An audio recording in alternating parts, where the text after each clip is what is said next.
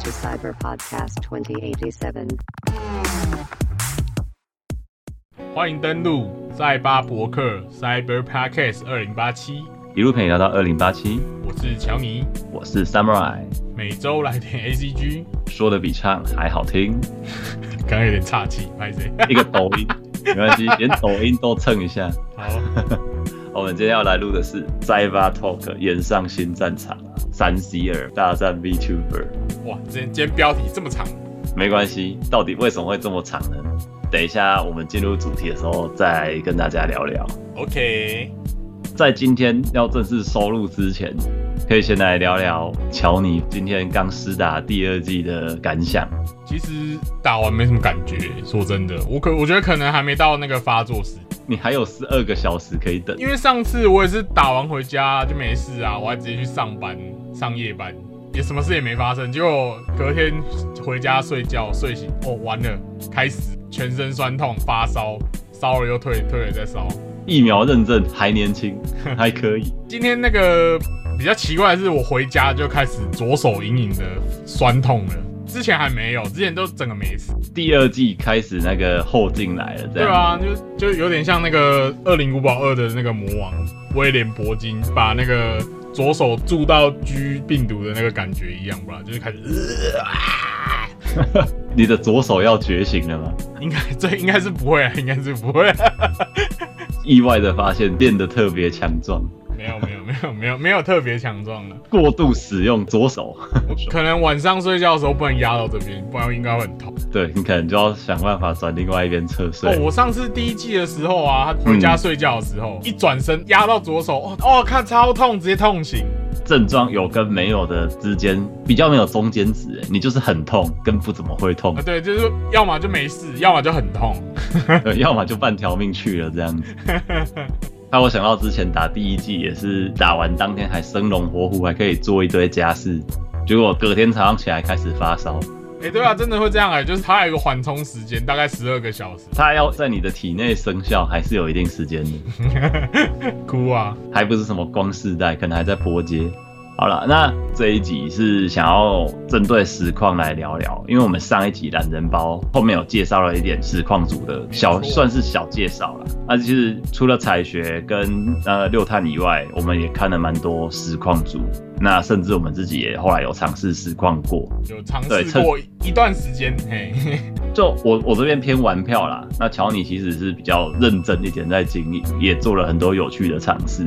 只是说因为到现在其实整个环境改变了，加上我们工作也忙了之后，真的没办法成为一个全职的创作者了。我觉得忙是还好，全职的部分就是有一部分这是因为你实况赚的太少，你不能当全。那其实主要后来就比较不想搞这一块的原因，就是因为二零一八年的演算法事件，这个事情影响了超多人。这个我觉得可以摆到我们等一下后面再再深入聊一对点。对对对，这个这个我感同身受啊，讲可以讲很久。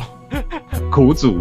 苦主现身说法。现在来讲到另外一件事情，我们本来已经准备好今天的脚本之后，才又突然聊到某位三 C 达人在电视节目上针对 VTuber 的爆言事件引起了延上。又延上了，又延上了，下次延上可以找他。其实他的言论，大家只要有兴趣上 YouTube 找都可以找到啊。他相关这到底讲了什么鬼话这样子？哦，还有专门翻译的耶，对啊，还有人有看到它专门帮翻译了一个英文的字幕出来，好扯哦。毕竟 VTuber 这个东西现在是一个算是蛮主流的一个 tag 了啦，嗯哼，所以当你谈到这个东西出来之后，你或许对这个东西又不是那么了解，却又夸夸其词，这件事情就会让了解这个产业的人，甚至是粉丝，就会觉得到底你凭什么代表你讲的好像很懂这样子？我觉得这个延上事件，我们后来也有讨论过，到底他讲的话有没有道理在？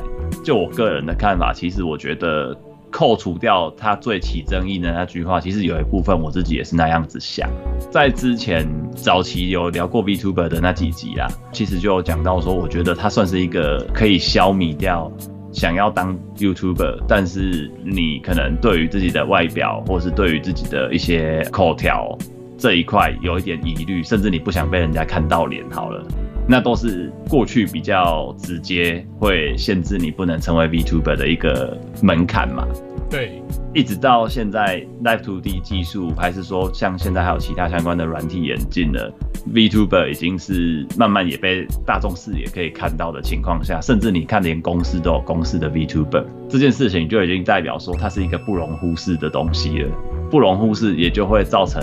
他会去形成一个圈内跟圈外这件事情。当他成为一个圈之后，圈外的人看他，不代表他真的理解他。就拿这一次他之所以言上讲的一句话，就是说，即使你现在是一个很很热门、很红的人，讲难听一点，就是他可以找人来换掉那个配音。这种话一出来，就会让人家觉得自己是不是对这件事情一知半解？你只是想要跟风，这个很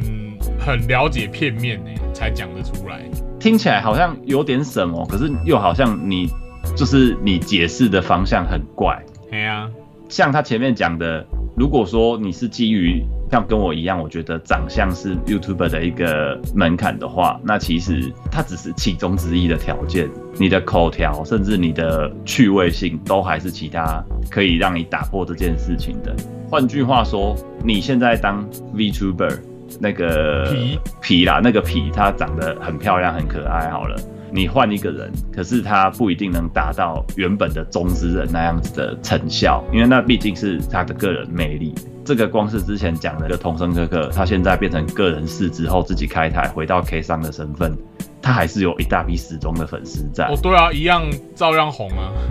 对啊，他照样很红啊。外加其实刚刚讲到的这件事情，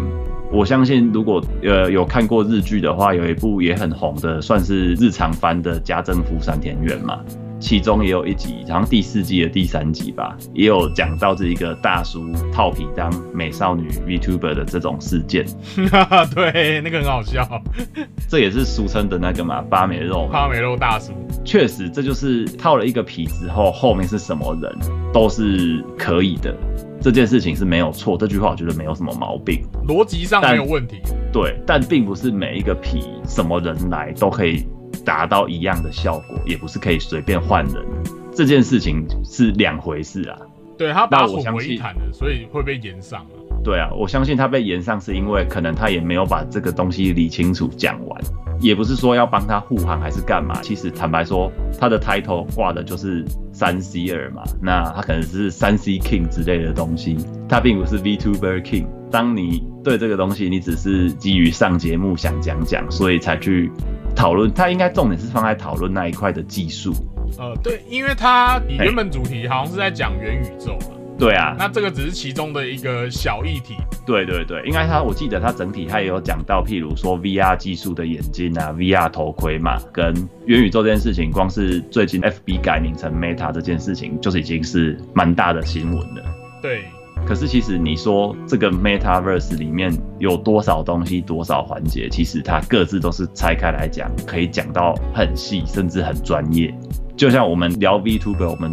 都不敢说自己很懂 VTuber 是什么，就是那是一个完全跨领域的事情了。嗯，当你要站在一个专家的立场来讲这件事情的时候，那你又没有讲得很好。或者是你很先入为主，觉得这个东西就是这样子啊，难怪要出来道歉啊。他把他想的太简单，他以为这个就只是一个卡通角色，那卡通角色可以有很多不同的人配。我觉得他应该是把这个当成一个这这种概念，他把它混为一谈的。那就变成说，甚至他还有譬如说什么，Twitch 上面有一个叫 Comica 的这个也很红，这种东西就是这一句话完全就是完全就是。不不理解这个圈子的人会讲出来的话，因为这根本上面有一个口米卡，那是什么东西？就连你好，你为了想要上节目，你做了一些功课，但你连整理都没有整理好，这种东西其实我觉得也是大家之所以会很感冒，因为这是一种你会觉得很像是一日粉，就是你一日什么什么迷，就想要进来说你对这东西你很了解，你想要跟大家讲这东西是什么东西，嗯哼，可是你凭什么去代言？这件事情其实就让我们也回归到刚刚一开始想要讲的主题，就是因为实况这件事情，应该说没有实况，我相信也没有今天的 VTuber 这件事啊。嗯，要 VTuber 之前，应该我觉得按照顺序来说，就是先来回到 YouTuber 这件事情嘛，因为还是一个真人。但是呃，YouTuber 这件事情其实同时在台湾相对来说，在更早一点点的时间点，差不多二零一零那段时间开始，即使实况兴起，甚至从更早还可以推回到 Nico Nico 这件事情，从日本啊。有一些很多有趣的迷音短片，进得到直播，到贾斯汀 Nico Nico 直播嘛，那是到后来甚至还有一些像 Justin TV 之类的，那时候就有很多现在还依然健在的老实矿主，一直就在这个业界，还是继续担任这个内容创作者的身份这样子。好了，那所以前面其实提到这个延商事件之后，我就觉得可以来聊聊我们今天想要聊的这个实况的部分。针对实况，其实我们大概呃想要稍微提的东西，就是就像上次提到的，有一些比较知名的实况组有哪些？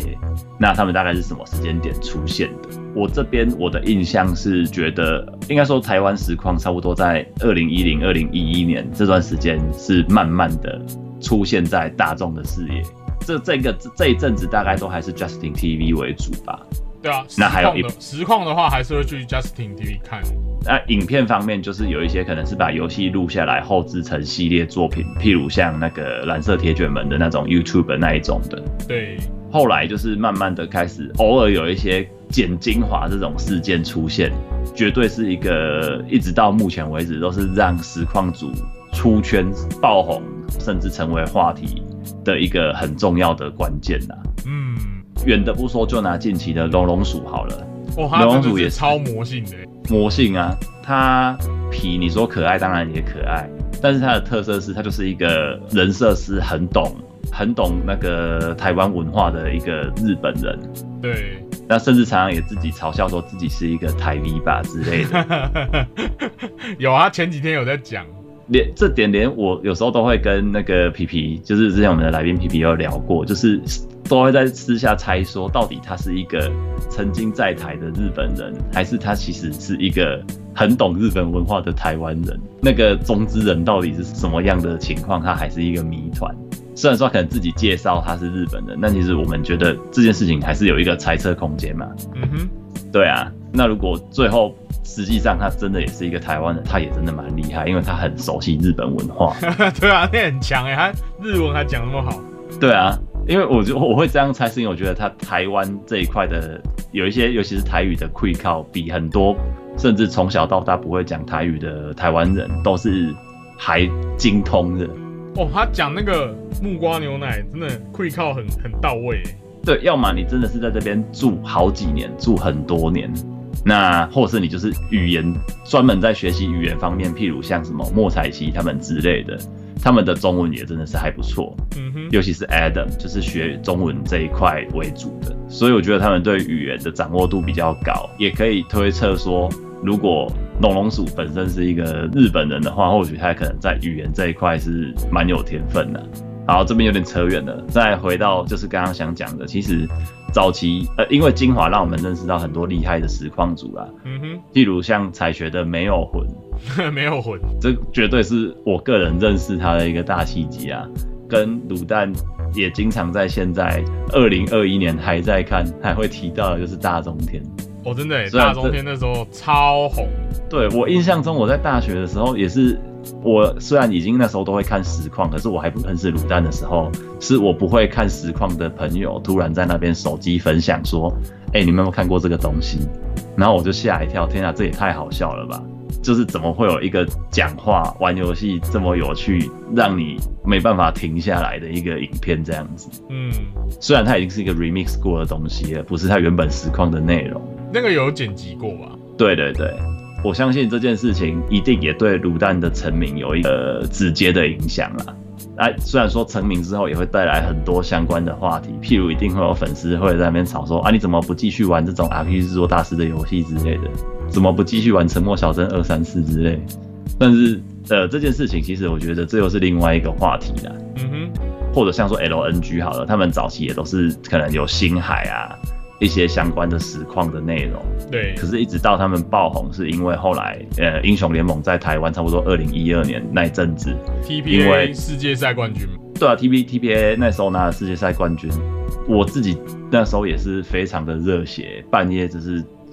顶着时差，还是要直接看他的那个比赛打到完这样子。嗯，他让台湾电竞这件事情终于有一个好像有连结了。对啊，就是比较浮上台面的感觉。对啊，那在这之后就相继有很多实况组在这个机缘下也浮上台面，那甚至从圈内跑到圈外来。就像刚刚讲到的 LNG 这件事情，他们本来也只是三个人嘛，可能六探、鸟屎跟老王，到后来变成是一个很大的 workshop，连他们周遭的亲朋好友都一个一个投入了实况的行业。嗯，到后来甚至可以独立拆开各自开台，夹着他们 LNG 的人气也是经营的还不错。对啊，啊，我觉得这就是一个很大的产业链。在这件事情，其实差不多也在这个时间点吧，再早一点点，退曲也因为这样子英雄联盟或者是实况的这个热潮应运而生嘛。Justin 后来也因为这样走入历史，对，只后来就直接变成退曲了嘛。最后就直接变成是退曲了。但我们现在只是想聊聊，没有想要上课。讲到退曲，我觉得还要还可以提到的知名实况组，一定不会被遗忘，就是哈夏 GG，就是它是一个英雄联盟进入台湾，我觉得算是也是蛮大的工程。嗯，因为你在早期，你不会想象到一个游戏玩家，他除了那么具有个人魅力，有个人魅力到即使他开着台不做事，在那边睡觉露一只脚，都有几千人在那边看，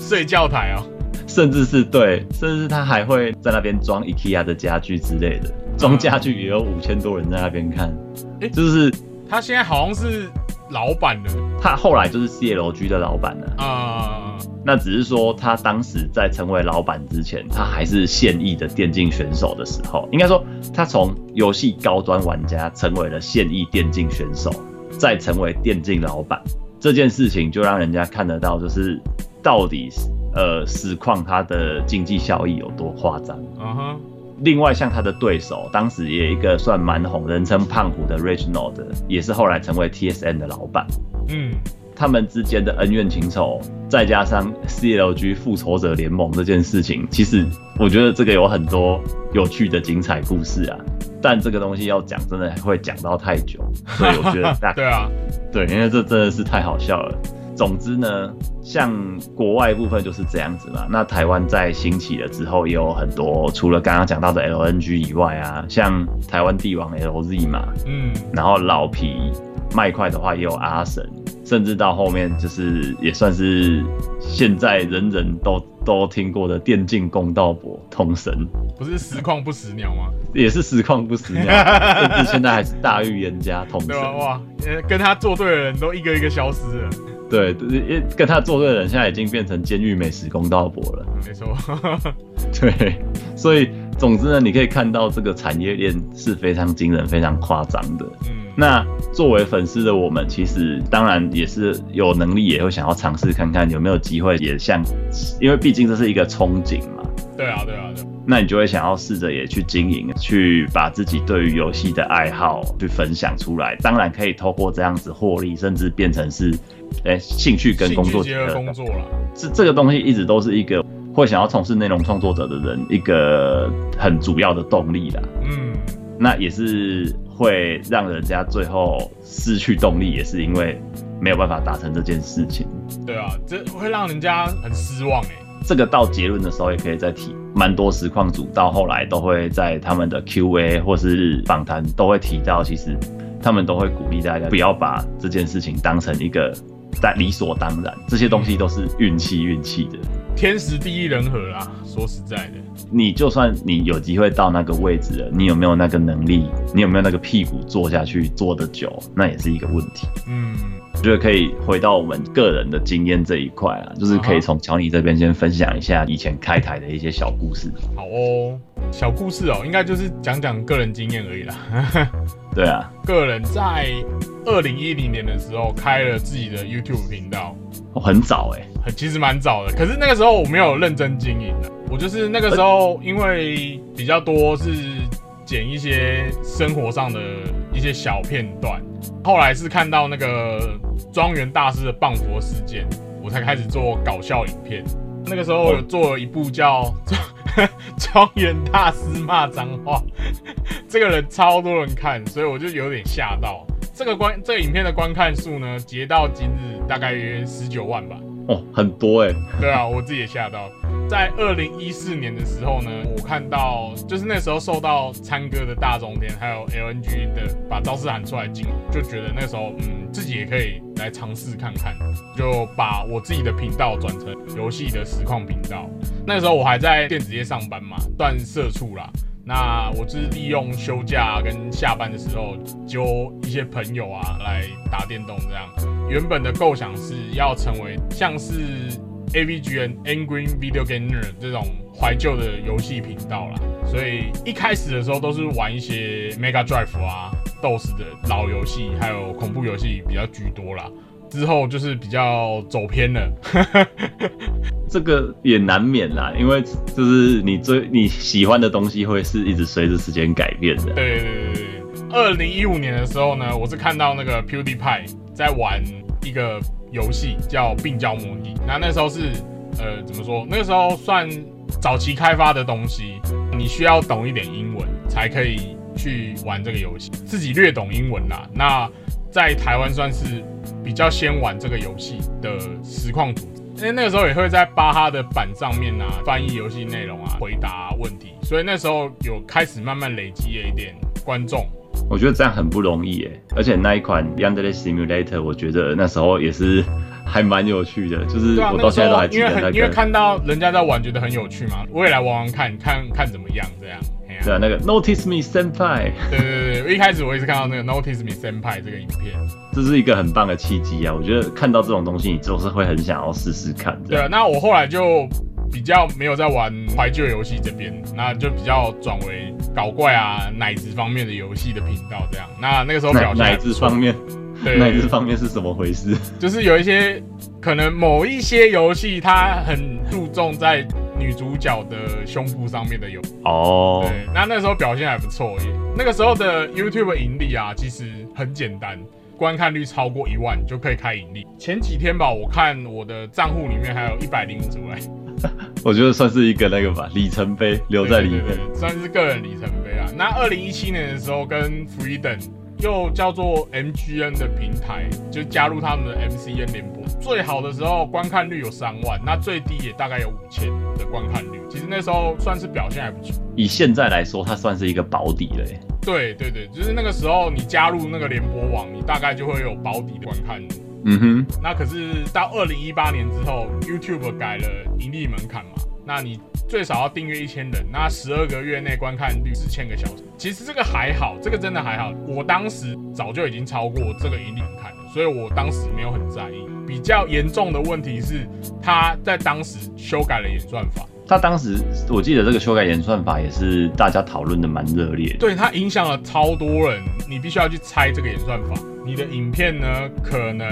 表现就没有之前那么好。就如果你的影片没有去做任何的迎合这个演算法的调整的话，那你就会被丢到演算法以外的范围。对我像我的频道就是被丢到演算法以外的范围。那个时候最最好最好的点阅率也有四位数嘛。自从修改了这个演算法之后呢，就下滑，持续下滑到个位数，有时候甚至是零。但是你在这之间的经营的模式跟上片的频率应该都还是一样，对不对？对，都一样哦。我也没有说我因为改演算法我就偷懒，没有继续上传，没有继续去创作我的内容，没有哦，都一样哦。所以按照这样来说，确实你所感受到的因为演算法而造成你观看率下降，客观来说你那个你没有去改变什么变数。对，所以就只有那个，嗯，所以很明显这是演这个演算法的问题。嗯。对，那也就把频道弄成半放置状态了。那目前的订阅数大概是一千九百人，累积观看率是一百七十万。哦，其实这样也蛮多的哎，我觉得，因为都是之前累积的那个观看数。哎，对啊，那现在我就放日常我当清水小偷的时候在打电动的那个实况啦，这样。对啊，现在是这样了，没有认真去经。其实我这边比个人蛮好奇的，就是你在。其实有这样的频道基础下，你遇到演算法改了之后，你没有想要去尝试去类似像别人一样去找说新的流量密码，还是怎么样会让演算法可以看到，然后再去尝试继续往不一样的方向去做嘛？其实有，可是我后来转变玩的东西都没有表现的比较好了，一路往下掉之后，我也就没什么兴趣。算是被打击到了。对啊，就是被 YouTube 演算法打击。我发现到一个情况，就是我在二零一四年的时候，有很多跟我差不多的实况组，也是那种订阅大概一两千人啊，三四千人。二零一八年之后呢，他们就开始慢慢退出。变成我我在猜想啦，嗯，可能 YouTube 在那个调调整了演算法之后，他把那些顶尖的跟可以有机会再达到一定，假设他隐隐性的门槛好了，他把它拉到可能至少要一万订阅，那代表一可能一万以下的人都会从本来有一定的那个触及率变成根本没有触及率。那个时候二零一二零一四年左右啦，那时候我其实跟蛮多同时期做影片创作的人有一些交流，就是私底下会互相留言啊，看他的影片啊，互相给一点意见什么。在二零一八年之后，他们就开始有的关闭频道啊，有的就是不更新啊，那基本上都是离开娱乐。其实它让小型频道创作者经营的模式越来越困难，你需要更多的热情频道经营。我个人的感想。哦，我觉得这也很重要，因为其实要做内容创作者，你在默默无名，在没有人看见的时候，你真的最多最多的，你还是要燃烧你的热情。要燃烧自己嘛，去取悦别人，你才能继续做这件事情。那我现在就是没有这种热情去做 YouTube 了。应该说，这好像又是另外一个层面的问题，因为其实我觉得要做这件事情，最主要还是你要做的开心，你要喜欢打游戏给别人看，你才有办法做这件事情。可是如果你是为了，譬如说像，我觉得这也是前阵子看有一些实况组他们常常聊到，就是有时候变成是要交功课，我一定要开满很固定时数才会达标这样子的情况，你才可以继续去，譬如说达到那个盈利的需求啊，还是说跟人家有合约的那一种限制这样。嗯，可是这件事情，我觉得他他们在一定的经营基础下，已经有一定的收益了，所以对他们来说，只是心理上会觉得被迫要做这件事情。对，可是如果说是小型频道经营者，你一开始一定都是很有热情，想要投入，想要做得很好。可是当你发现你辛苦了一阵子之后，好像小有成绩了，可是好像就也没办法再更往上去。必须要类似像他们这种经历过某些契机，或是你去起一些争议，那你才有可能去达到原本设定的目标。好了，可是这件事情，我觉得最终你做了，你还是不开心。对啊，因为现在很多人就是搞那种言上赏法。就拿我们前阵子讲的 VTuber 也是啊，有些本来好像还是什么 C 下之之子、C 下之女的东西，结果现在也是直接过气到不行。对啊，整个经营方针也都大改变，过去的粉丝甚至变成直接黑到不行，也是有可能。嗯，那我觉得其实听完乔你的实况经营故事之后，也是蛮心有戚戚焉的。嗯，其实我做这件事情没有不开心，我只是觉得说你付出的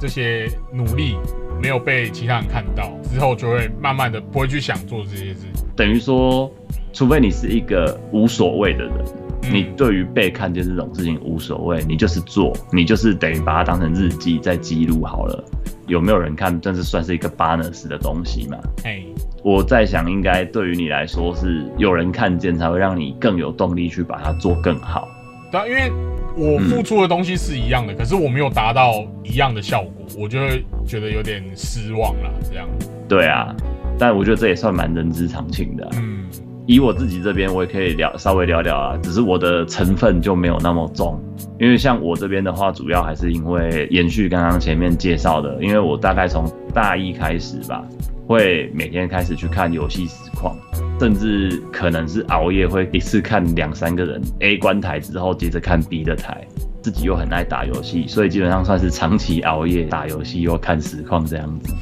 哇，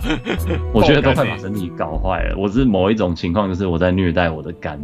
那时候也真的就是，譬如说，我可能今天看了卤蛋玩了什么游戏之后，我就会觉得哦，一定要想办法找机会来玩一下。可是因为当时我觉得算是相对资源有限啦，所以应该说大学是一个你还有很多时间打电动的时候，可是你打电动，你虽然有时候会想要去找一些实况组玩的游戏来玩，可是你可能玩了一两次之后，你会觉得玩完之后好像没有那么好玩。当下我就有一个想法，就是觉得说，嗯，可能好玩是因为有人互动，因为有观众。怎么讲？你在玩游戏的时候，你自己一个人玩，甚至不开口，你都可以玩嘛，你还是在体验那个游戏。对啊，可是，在你实况跟观众互动的游戏过程中，你体验到的是完全不一样的事情。你是一个表演者了，那只是你们隔着一个荧幕而已。我觉得这件事情让我觉得很新鲜，也慢慢那时候就有萌生一点说，哦，有机会的话也要来开个实况打电动。反正我天一天到晚也在打电动嘛，为什么不开个实况呢？嗯，后来真正开始尝试开台，因为那时候真的还是卡在，因为我资源比较有限，打工也是打工也是那时候开始尝试，只是成分不多啦，因为还是那时候算蛮。打电动之外，还有玩社团，所以比较没有那么多放弃掉很多东西，就是专心在实况研究实况这件事情。哇，身兼数职，就是我觉得我算是一个贪心的人呐，我蛮很多嚼不烂，就是我会想要做这个，又想要做那个，可是每一件事情可能我都是尝试到一个阶段之后，如果我发现有一个很高的门槛在那边，我可能就会犹豫说，到底要不要投入更多？嗯。我会到因为这种程度之后，我可能就会慢慢开始退却，甚至熟练，很怕自己投入之后一场空。哦，可是我觉得这是一个不健康的心态。我现在稍微事后想想，其实都很可惜。或许有的时候你是差那一步，你就成长了；差那一步，你就会看到不一样的风景。嗯，我觉得我心态跟你比较不一样。嗯，对啊，我会先，我会想说我要做这件事情，我就会先全心去投入。如果之后撞墙了，或是看到一个很高的门槛，我才去放弃。我的情况是我还有尝试的空间。我一直都觉得这算是我现在在分享自己这个经历的时候，我也是觉得对自己的一个检讨啦，嗯哼，反省这样子，就是其实。不管我当时要尝试社团也好，尝试就在游戏这一块做实况也好，也都是算是一开始大家都觉得算是玩票玩票嘛，因为你一定是感兴趣才会去做这件事情。对。可是，一直到像我后来真的开始有固定在经营实况，一次在工作一年多之后，那那个时候也刚好我们在办公室那边有一批事务机，它因为年限到了，因为它可以用很便宜的价格淘汰掉。这个我有印象，我跟你买。对，那时候我至少买了四台还是五台给周边的亲朋好友。对，这我有跟你买，我有印象。对啊，因为那时候就觉得说，哎啊，反正这么便宜，而且当时我必须要说，那台电脑一直到现在都还是陪着我，它就是我现在的主机。哎，那个很超值哎，其实看配备，我记得那个时候配备还不错。对，因为它除了因为它是四五机，所以它显卡是内显以外，在当时它是一个 i 五四四零零这样的 CPU。一直放到现在，你要拿来打打英雄联盟啊，打打炉石啊，打打一些比较低配备的游戏，我觉得都还 OK，都还完全没问题。但是这是建立在你换了显卡之后啦。那我也换了当时的那个一代 CP 神卡，就是 GTS 七五零 Ti。七五零 Ti 神卡，没错，还不用换供电，真的很爽，太棒了。那那时候才会开始觉得说，哦，我有能力除了打游戏之外，还可以变实况。那时候就也开始在学习别人怎么样去把自己的频道 interface 那些东西全部都自己设计过。嗯，当时也因为一些玩游戏嘛，除了英雄联盟以外啊，也会玩一些像魔物猎人啊、CQ 手游。那时候也跟朋友一起算是经营早期的 CQ 实况台，然后也因为。对对对，也我记得那时候你们还经营的不错啊，甚至那时候也头一次有观众破百人过了，那一次真的我自己吓一跳，哇，我我也有百人来看我的台了，这样子。就会固定想要做，一直到后来慢慢的也是面对到说，那就是等于吃游戏当时的讨论度，嗯，那个游戏也是一直到后来好像某一次改版之后，讨论度就突然骤降。而且外加，其实我当时玩那个游戏之外，其实我还想要尝试实况不一样的游戏，譬如因为我也喜欢玩魔物嘛。可是这就会有一个很大的落差，是很多的观众是冲着看你玩特定游戏而来，他并不是想要冲着你玩别的游戏。可能前一款游戏玩的时候有百人，下一款游戏就只有个位数。哦，对，那个时候好像会这样。对啊，那那个时候我的心理上就会有一个落差，是嗯，其实大家喜欢的是这个游戏，不见得是我。可能当时是另外一位朋友嘛，也是我的学长搓霸，那时候他开台也是会有几十人，甚至也是百人收看，互动也很热烈。嗯，可是，一旦切换到别的游戏，想要做别的东西的时候，就会落差很明显的出现。这个我有印象。可是因为这件事情就会造成，我觉得，因为本质上我们都还不是一个很喜欢跟风的人。可是你不跟风，你就很难在已经饱和的环境下杀出一条血路，让人家觉得哦，好像有一个不错的台可以看。嗯，那一直到后来，我也试着玩一些大作类型，就是在我的机体条件允许下，我玩了黑鲨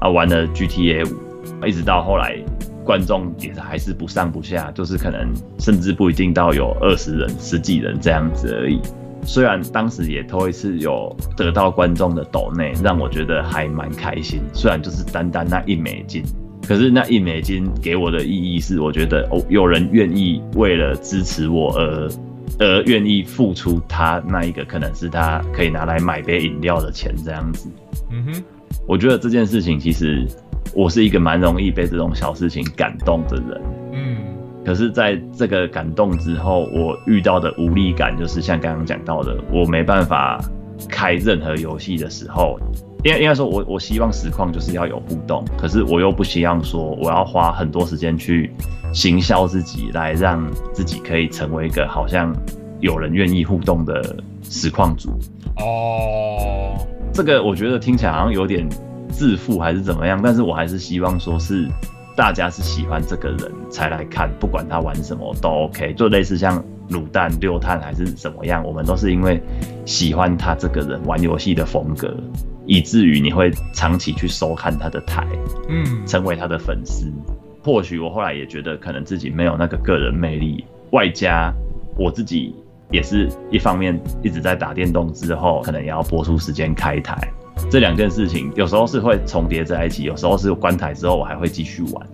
然后还有一边看别人的实况，到最后快要把自己身体搞坏了，所以我后来就真的没办法先停下来。哈，已经影响到健康那就不行。对我真的影响到健康，甚至也影响到家人，因为我跟家人住在一起，所以有时候我做做效果，或者是我真的是很开心在跟观众聊得兴高采烈的时候，可能已经是半夜两三点了。嗯。啊，你的家人作息跟你不一样啊，那你势必得想办法，譬如搬到外面去自己租套房，甚至那个套房会不会影响到隔壁邻居，你还不知道。哦，对啊，所以一直到后来，我就决定啊，算了，这件事情它也已经影响到我健康之余，而且它也没有达到我预期的效果。我当下判断，我也可能没有能力再去做点什么改变，所以我也决定就直接告别实况。嗯。专心当一个观众，就是参与，开开心心的看台玩游戏这样子。嗯哼，开台的过程中，我还是开心的。我我真的是享受在跟人家互动这一件事情。嗯，所以我也觉得，一直到这件事情也影响到现在，我们在经营 podcast 也是一样。对，我觉得只要有观众愿意跟我们聊天、留言、互动的时候，我们都还是会。因为这种就是不一定要很多人，但是只要有人，我们就会愿意有那个动力持续下去。嗯，大概是这样的一个自己的心路历程啊。嗯哼，所以我觉得可以总结以上我们两个人不一样的风格，对于实况这件事情的尝试，跟自己的一些认知，还有对环境的一些理解，最后就是可能可以总结一下几个结论吧。跟一些我们已经看到实况所产生的问题，嗯，第一点应该就是综合我们前面讲的啦，新人真的不容易。对啊，你要在某种程度上被看见还是蛮困难。你必须像刚刚讲的，要么你就跟风，要么你就是做一个很时事的废片，或是就是很废片的废片。对，就是那个东西是现在我觉得算是一个蛮吊诡，但你不得不为之的事情。就如果你想要比较哗众取宠吧，但如果你本来就很开心，譬如可以提浩浩当例子好了，他不是打游戏的，但是他也是做了一些自己觉得很有趣的废片，那因为这样子，他也成为一个蛮红的，算是频道啦，就是变成一个网红这样子。嗯，可是他其实最早他也只是做了一个他们帮自己家里幼稚园拍的影片这样，我觉得那就是一个无心插柳。回到游戏这一块，游戏更难的是因为你现在的环境下会看的人，主要都还是看那一些主流游戏为主。那这个主流游戏又包含说你是热门大作，譬如像过去是 LO 嘛，现在可能是 Apex，前阵子还有什么糖豆人之类的。对啊，对啊，就是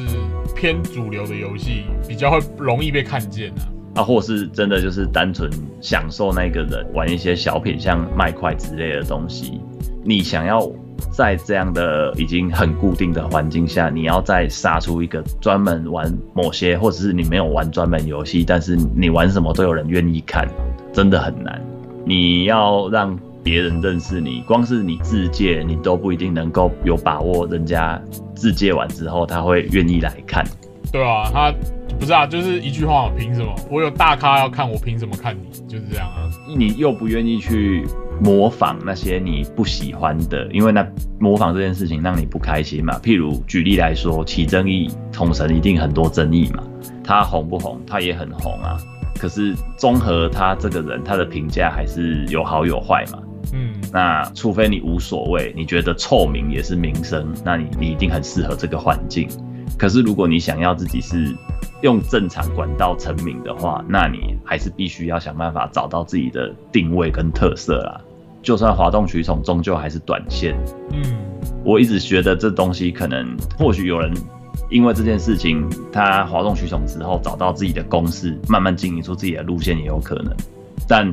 要做这件事情，我觉得还是需要一点勇气的。嗯哼，第二点，我这个也之前跟乔尼讨论过很多啦，但这出来感觉也是会被赞，还是要讲一下性别红利这件事情。这真的是太明显，明显到你讲出来，你随便去找就可以印证这个事实了啦。奶台讲直白一点，这种东西它是一个可以快速成名，它在任何游戏都适用，它不会陷入前面的困扰。甚至很多大实况主现在都还会抱着去轰炸别人台的那一种趣味性的恶作剧的心态，好像突然我一个万人大台保留到一个名不见经传的小女生的台，甚至不一定是台湾人，可能是日本人，可能是韩国人，就莫名其妙让对方享受到这种明明没干什么，可是却突然有很多人在看你。嗯，虽然说外表也是实力的一种啊，这样子的情况并不是我们所乐见的。你要说我酸葡萄也可以，我说我酸葡萄啦。我觉得就是因为我还是比较喜欢像我们会喜欢某些实况组，他们是基于他们的个性、他们的风格，还有他们对于游戏的热爱，在这个环境下，然后我们才会去对这个人有成为他粉丝的那一个动力。嗯，可是如果你只是要看奶，你只是要看色色的东西，想要当一只柴犬，你就是 什么台都可以啊。那其实就像国外曾经前阵子也有一个实况组大力出来抨击这件事情，有些泡澡台，泳池泡澡台，台泳池台，对对对，这些东西很多，一个 tab 在那闲聊干嘛干嘛的，露你的事业线，抖内就一直一直刷一直刷，然后你就觉得你适合在这个平台出现吗？退去本家也是游戏起家的，可是他现在因为想要多角化经营，后来开了 IRL 嘛，In Real Life 系列，开这个 In Real Life 其实并不是为了要助长这个文化，他应该只是想要增加一点可能性。譬如我之前也有一些自己很喜欢看，曾经啦，像大天神，他除了打 LO 以外，他会开音乐台，会开唱歌台，嗯，找来一些音乐老师唱歌合作之类的，那个就是我很喜欢的节目类型。嗯哼，可是如果你今天就是一个哦，我无所事事，我打开游戏，游戏只是一个背景，我只是想要把我的奶当主题，把我的脸当主题，我觉得这样子就失去了它本意，变成说他从头到尾就只是把这里当一个跳板，嗯，其实这也是乱象哎，说实在，也会造成你作为认真经营频道的人的一个很大的负面的算是推力啦。对，譬如像刚刚乔你这样子，他在做他的频道的时候，他一定是花时间用心的在做后置也好啊，或是他在想办法跟别人互动的上面精进自己的技巧。可是，第一，我们身为男性；第二，我们想要卖的是自己的个人风格，希望把自己喜欢的东西也让自己变成自己喜欢的人，大概是这种感觉。嗯哼，你就必须要除了那些已经占据掉这一个平台的山头的那些老人在的地方，要想办法先撑过这一批可能愿意看这些人以外，再去找新的人的那那些观众群里面，还要再把这些观众分享给那一些专门就只是想要来看特定性别的性征的东西，那你就会觉得这是为什么会是这个样子。嗯，针对这件事情，还有一个进一步的延伸，就是平台双标。那我觉得平台双标这件事情也是非常非常的严重啦。不管你是说 YouTube 也好，还是在 Twitch 上面也好，像 Twitch 之前也有一些因为涉及到色情而被 ban 台的情况。可是有的人你 ban 几次，最后都会被解 ban，甚至前阵子 Twitch 还爆出了一个坏 list，哪些人就是不该 ban，不能被 ban。啊，这件事情后来爆出来也吵很大，Twitch 后来也出来承认说有这个单子，可是现在没在用了。哦，哇，有这种哦，有啊，这是上个月的新闻吧，我记得。哦，但因为懒人包那边那已经都写好，就没收录到了。就是哦他他其实就是当时有爆出一个退去在骂的圈里面有一个 white list 扳手啦，扳手不是有 ban 人的权利吗？对对对对对对对，其实你只要认识扳手，或是甚至你是个平台方，你在这里有很大的商业利益的人，你再怎么样都不会被 ban 的。哦，他们不会挡自己财路啊。对啊，可是因为他们也是个公司嘛，不是慈善机构啊。你看，在这个情况下，为什么奶台可以不会被 ban？可是你玩色情游戏，只要有稍微露一点点，或是擦边球，都可能会出事。甚至像之前很有名的炉石选手，曾经的炉石玩家跟选手少安呐、他也因为金字塔事件，害他被退去直接毕业。嗯，前几年好像有要用爬带的身份回来，可是后来到底也有没有也忘记了。那我现在所知道的就是那个实况组现在已经是综艺节目咖了，就对了，哦是啊，都去玩狼人杀了，玩狼人杀甚至让他变得比之前当实况组更有名气，赚更多。啊，对对对，这我有印象，这我有印象，最终啊，本来是只是想聊短片，一聊要变长片，这真的是我的问题。哈，没关系，先自首一下，也是因为对这些事情有一些自己的想法，所以才会变成说，算是被触发到，就想要把这些东西都分享出来了。嗯哼，最后其实应该也可以总结，就是你现在想要在这个业界生存的话，你还是想要必须要有能力找到流量密码，你才活得下来。对，如果现在再给乔尼一个机会回去从头从零开始经营 YouTube，我觉得可能也没有那个动力了吧。哦，太累了啦，真的太累，你现在要经营比之前经营更难，你不如当个八美肉吧。这个可能不错，这倒是一个商机。对啊，其实前阵子我在瞧你介绍之前，我对八美肉是一窍不通，我不知道这是什么东西。啊这应该是我我知道有这种做法，但我不知道它叫做八美肉。哦，，对，甚至我不知道它是一个文化，我以为它只是少数一两个人在恶搞。哦，没有没有，这这是真的文化。像像台湾，我觉得也曾经衍生过一些算是讽刺这个现象，或者是跟风的啦，像什么柯文哲也之类的那一种。就前阵子在那个西夏也很红，后来还引发了一系列争议，到底能不能在 A C G 版面去讨论 VTuber 这件事情？对，因为我算是潜水恰粉，所以我觉得看到这些文化的形成跟它引发争议，其实看热闹是很有趣的一件事情啦。嗯哼，也回归到，其实不管你是看 A C G 或者是看实况、看 VTuber 都一样，喜欢它，你才会有想要投入，这都很理所当然。嗯，可是如果你因为这个平台，未来你有机会有名气成名的话，我觉得多少还是要懂得一点饮水思源呐，尽量还是不要把这种地方当成就是一个跳板，当成一个利用的工具。你忘本之后，你你的核心还是会慢慢的遗失掉了，嗯，会不会太严肃啊？有点。今天怎么变得最后变得那么严肃？好了，这集节目就到这边喽，到这边，我们下周见，下次见，拜拜。拜拜。